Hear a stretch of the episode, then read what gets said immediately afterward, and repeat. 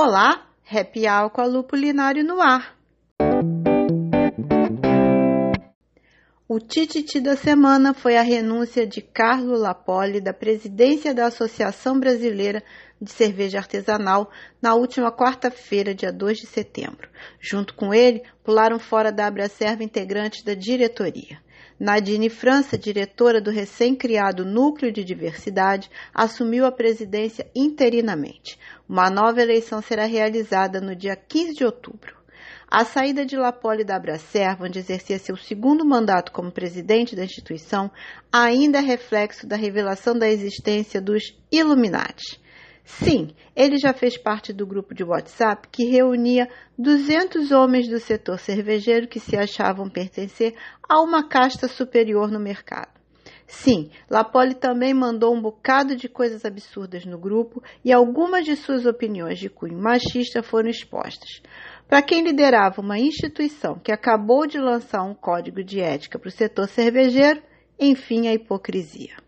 Há de se destacar que Lapoli, ao contrário de alguns Illuminati, não fugiu da raia. Ele admitiu publicamente que pisou na bola, fez a ressalva que já não fazia parte do grupo há algum tempo, pediu desculpas e renunciou à presidência da Abracerva. Fico pensando com os meus botões. Quantos Illuminati são sócios da Abracerva? O que será que esses associados estão achando de terem uma mulher negra como presidente da associação?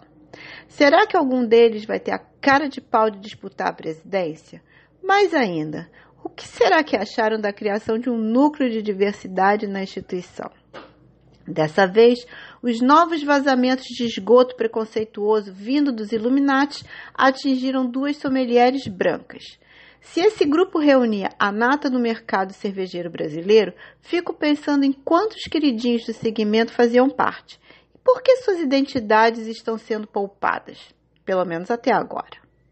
Voltando para o ex-presidente da Abracerva, a última postagem até o momento, dia 4 de setembro, que Lapoli fez no seu Instagram foi o compartilhamento de uma mensagem que diz: Lutamos contra o racismo no mercado cervejeiro. E você? Faltou incluir a luta contra o machismo também, não é mesmo? no aguardo dos próximos capítulos da série Cervejeiros Illuminati. Mudando o foco para os lançamentos do setor, destaco uma sacada muito boa feita pela Baden-Baden. A cervejaria, que faz parte do grupo Heineken, criou todo um aparato digital para simular uma experiência de degustação pela internet de quatro de seus rótulos. Além de chamar atenção para sua bebida, a marca busca oferecer uma experiência de degustação próxima à feita por sommelier, que, é claro, cria todo um estímulo para que você fique com água na boca para experimentar as bebidas. Eu diria que é quase diabólico. Juntando isso ao fato de que já chegou ao mercado o cheiro digital, que é uma tecnologia que foi desenvolvida inicialmente para o segmento de perfumaria, acredito que as experiências de degustação de cerveja pela internet estão apenas começando. E na próxima semana, o Talk a Lupo Linário terá como convidados as cervejarias Lupe de Santa Catarina e Búzios do Rio de Janeiro. A Lupe é uma cervejaria rural que fica nos arredores de Florianópolis. Vamos visitá-la na terça-feira, dia 8, a partir das 18 horas.